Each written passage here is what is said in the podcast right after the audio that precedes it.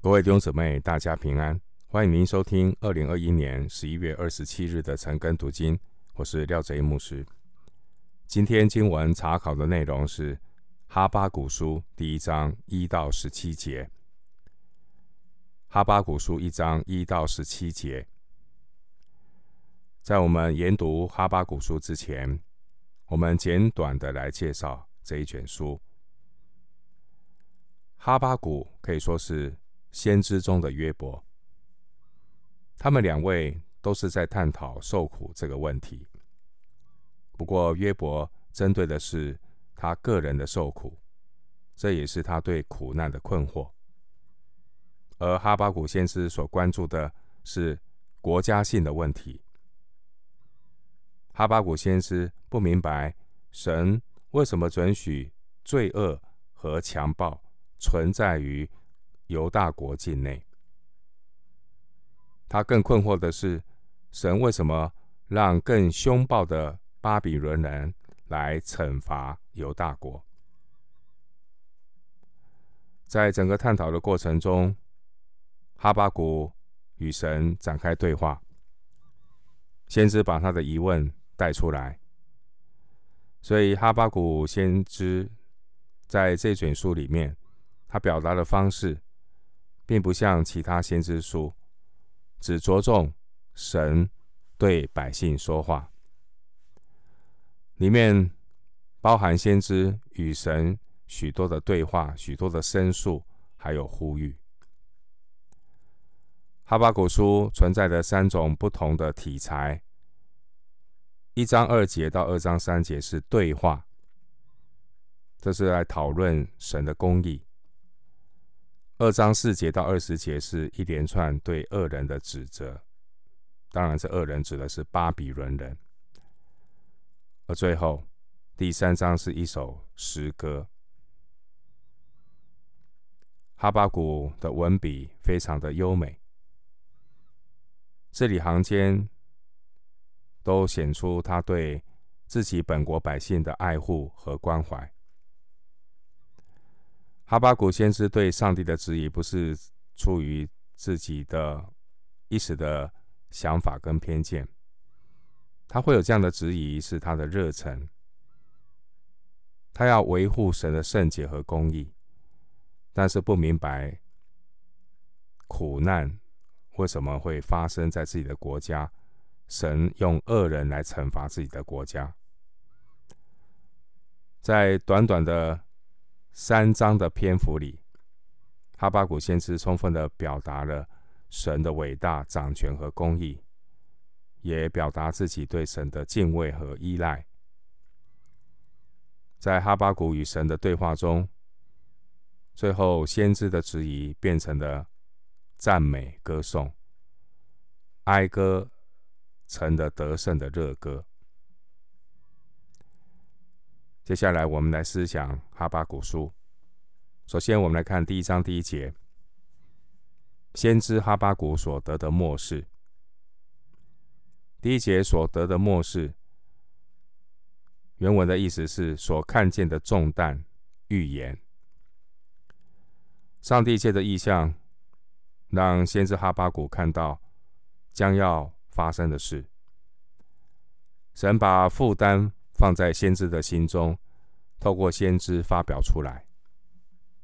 哈巴谷先知不像大部分的先知那样，是直接把神给他的讯息传达给百姓。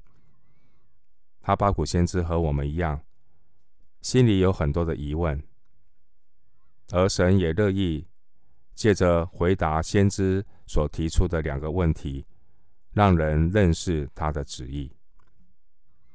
接下来，我们来看第一章二到四节。他说：“耶和华，我呼求你，你不应允，要到几时呢？我因强暴哀求你，你还不拯救。你为何使我看见罪孽？你为何看着奸恶而不理呢？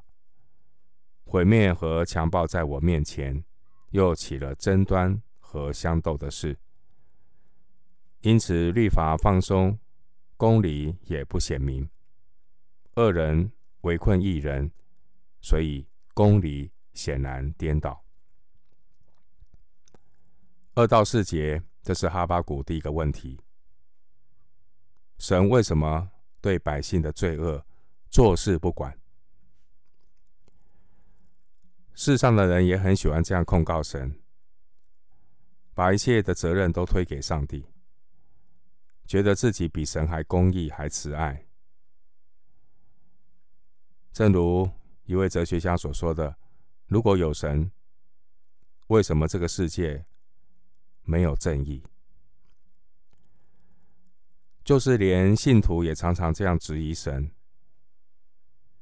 人会这样质疑，是因为人的头脑是有限的，人的思想是有限的，所以人常常发出一些无知甚至很狂妄的问题来质问神。在这边呢，神很耐心的回答先知的问题，因为神很乐意向自己的百姓启示真理。然而这些事唯有属灵的人才能够看透。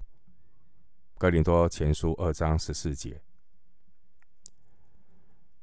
第三节到第四节所描述的这些啊、黑暗，并不是指不信主外邦人的黑黑暗。他描述的这些的败坏，都是神的百姓所带所行出来的这些罪恶。连这些神的百姓，他们也活在黑暗当中，得罪神。先知在他的观念里，神是一位公平公义的神，但是他看到南国犹大的堕落。这位公平公义的神，不但没有显明他的公义，而且第四节说显然颠倒。更让先知无法理解的是，公义的神竟然看着奸恶而不理。第三节，先知为了神的公义和国度祷告，但是他感受到神。为什么迟迟没有应允，没有拯救？第二节，先知哈巴谷说话的时间，可能是在南国犹大约雅敬王做王的时候。在约雅敬王之前呢，神兴起了南国最近前的约西亚王。根据。列王记下二十三章二十五节的记载，约西亚王他尽心尽性尽力的归向耶和华，遵行摩西的一切律法。列王记下二十三章二十五节，那个时候呢，百姓在约西亚在世的日子就跟从耶和华，他们列祖的神总不离开。历代志下三十四章。三十三节。然而，即便有像约西亚王这么样一位属灵的领袖，有这样的榜样，但却不能够真正的改变人心，因为这些百姓并不是跟从神，而是跟从人。所以在耶利米书三章十节，上帝说：“犹大还不一心归向我。”不过是假意归我。果然，当约西亚王一死掉之后啊，继位的约雅敬就行耶和华眼中看为恶的事。列王记下二十三章三十七节。而这些百姓也暴露出全然败坏的本相，各种可憎的恶事，从隐藏变成公开的行恶。以西结书八章五到十八节之后呢，神再没有兴起新的领袖来复兴犹大。神看起来好像看着奸恶不理，实际上呢，这是神主动取走百姓属灵复兴的领袖约西亚，要把掩盖在表面复兴之下的罪恶、奸虐、毁灭和强暴。全都暴露出来，哈巴谷书一章三节。神兴起约约西亚王啊，并不是要为了复兴犹大，主要是要显明人是全然的败坏，连最近前的约西亚王都带不起百姓真正的复兴，证明人已经死在罪恶过犯中，人完全无法靠人靠自己带来复兴，带来改变。唯独我们彻底的弃绝肉体，转向神，接受神的拆毁、重建，真正的悔改认罪，复兴才有可能来到。今天或许我们也觉得神好像看着这些罪恶的事情没有理会的时候，正确的态度不是去质疑神，而是要谦卑下来。依靠圣灵来寻求神的心意，认罪悔改归向神。神是乐意启示自己的神，神也允许我们来质疑他。那透过这个问题，透过我们的问题呢，神会显明他的心意，一步一步的引导我们。神允许我们发出疑问，也借着人的困惑，借着约伯记，借着哈巴谷先知。他所发出的问题，引导我们走出自己的框架，而最终我们信心会被提升，如同哈巴谷一样，哀歌变成乐歌。回到今天的经文，哈巴谷书二章五到十一节，耶和华说：“你们要向列国中观看，大大惊奇，因为在你们的时候，我行一件事。”所以有人告诉你们，你们总是不信。我必兴起迦勒底人，就是那残忍暴躁之民，通行遍地，占据那不属自己的住处。他威无可畏，判断和势力都任意发出。他的马比豹更快，比晚上的豺狼更猛。马兵、勇耀争先，都从远方而来。他们飞跑如鹰抓食，都为行强暴而来，定住脸面向前，将掳掠的人聚集，多如尘沙。他们讥笑君王，笑话首领，嗤笑一切宝藏，筑垒攻取。他以自己的势力为神，像风猛然扫过，显为有罪。第五节到第十一节是上帝对先知第一次的回答。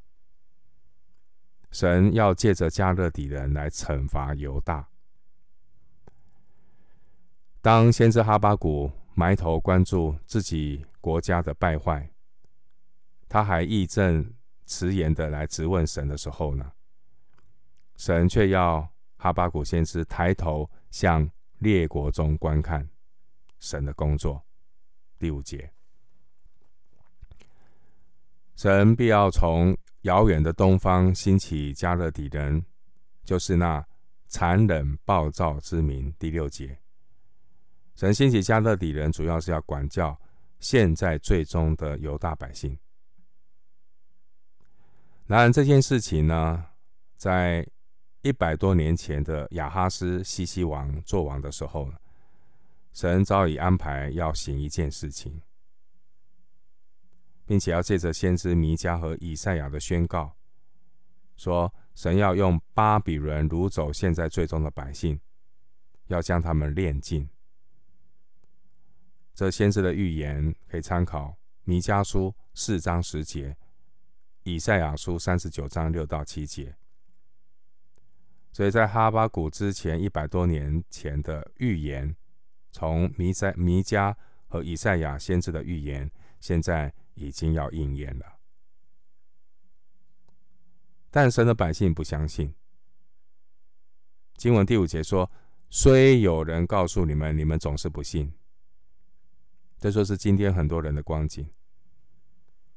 虽然说他也好像也是基督徒，信主也很久，可是常常把神的话当神话听，听到不行道，这就是不信。人为什么不信？因为人用他自己有限的理性来想神，当然想不通，也信不下去。当时候的犹大呢，是埃及的藩属国，他们有靠山，这些百姓也不相信神会从两千多公里以外，刚刚这个兴起的迦勒底，他们不相信说这个刚刚兴起的迦勒底能够打败他们的靠山，就是强大的埃及，甚至呢来侵略犹大。这就是当时候百姓的迷失，好像台湾今天到底我们是要靠哪个国家呢？靠美国吗？靠日本吗？这种迷失呢，一直环绕在百姓的心中。所以当时候的这些犹大国百姓是不信的，他们觉得他们的靠山埃及很大，两千多公里以外的加勒底算什么？他们不信。第六节的暴躁意思就是急迫的，这是指加勒底人他们征战非常的迅速。经文第七节提到判断和势力都任意发出，这是指加勒底人非常的骄傲自大，他们认为自己就是法律和权势的来源。基本上，加勒底的骄傲自大就是把自己当上帝。先知在祷告当中有两次控诉犹大百姓的强暴横行，结果呢，上帝就以其人之道还治其人之身。犹大百姓很强暴吗？那神就兴起行强暴的迦勒底人来惩罚这些喜欢行强暴的犹大百姓，这叫做自食恶果。透过苦难救犹大百姓脱离苦难。透过强暴，救犹大百姓彻底的脱离强暴。经文第十节提到筑垒攻取，这是指攻城的军队堆积泥土，筑成土垒，登上城墙来攻城。迦勒底人虽然是被神用来管教犹大的器皿，但经文十一节提到迦勒底人，他们怎么样？他们倒不这样认为。第十一节，迦勒底人以自己的势力为神，他们是不敬畏真神的，他们是不相信上帝的，所以十一节说他们显为有罪。